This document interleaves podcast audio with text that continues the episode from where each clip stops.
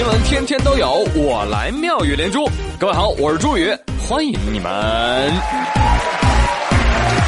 谢谢大家，谢谢你们的光临。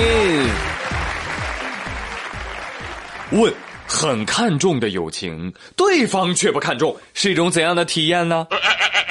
答：杜甫啊，他写过《赠李白》：“冬日有怀李白，春日忆李白。梦李白二首，天末怀李白。不见李白，寄李十二白二十韵。”而李白写过什么呢？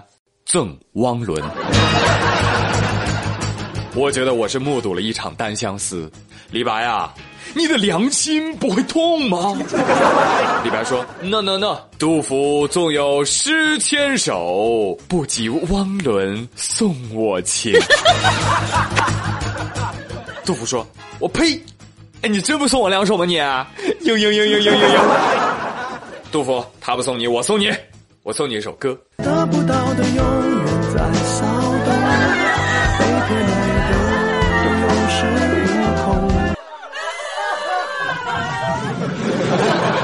但是朋友们，你们可能看到了这个网络段子，但是你们不知道，李白啊，他给谁写的诗多呢？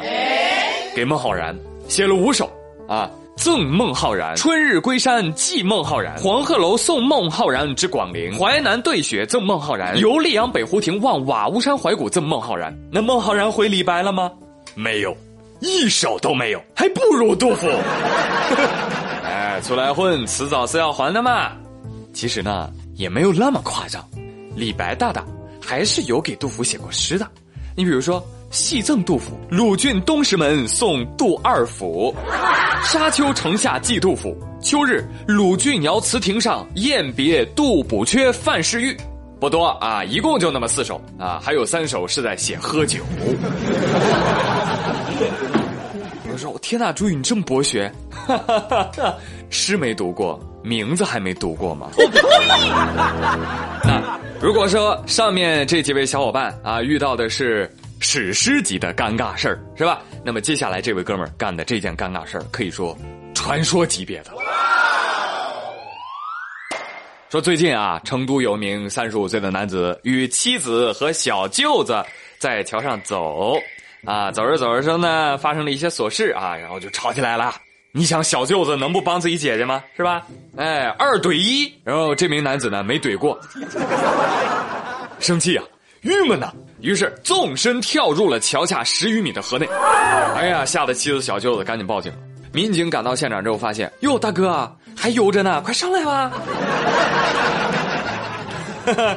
这男子啊，就把头浮在水面上，露俩眼一鼻子啊，表情还是比较冷静的。你真聪明。怎么办，朋友们？我又突然想唱歌了呢。来，当我赛佛夸吧，夸张只因我很怕。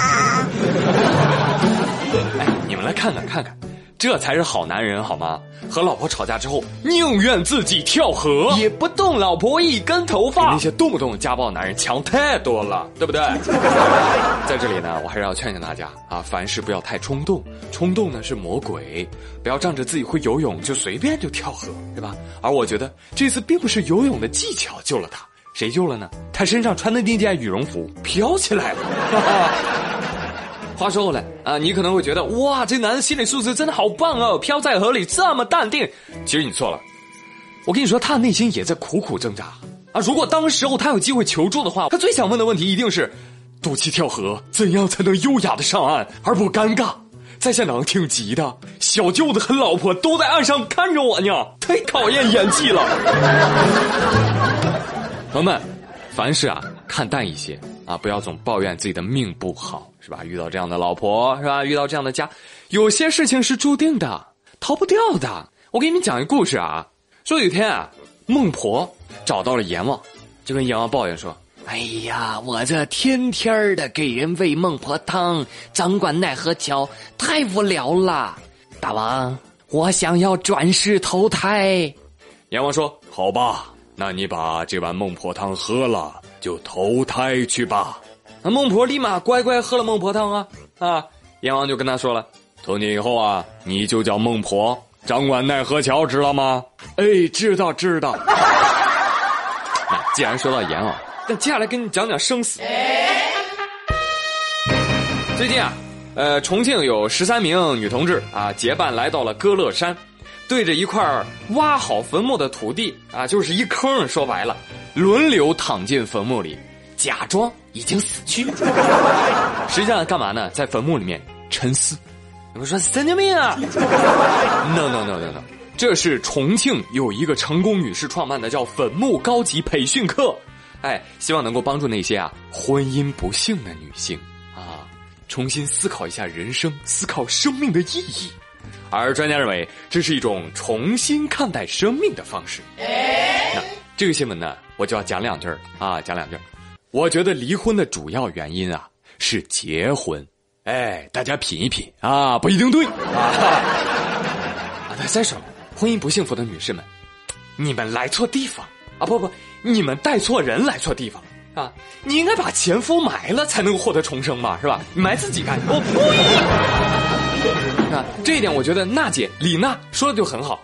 啊，李娜有一次带着老公上了某期综艺节目，有一句话说的特别好，说啊，我们家呀没有离婚，只有丧偶。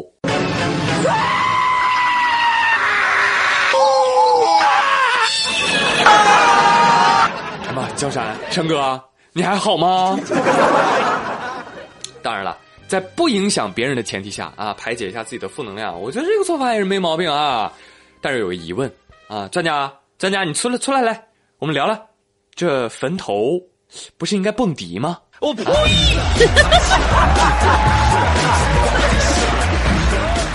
我是朱宇，感谢收听，明天再会，拜拜。再强，不会被撞到地上，一样再强。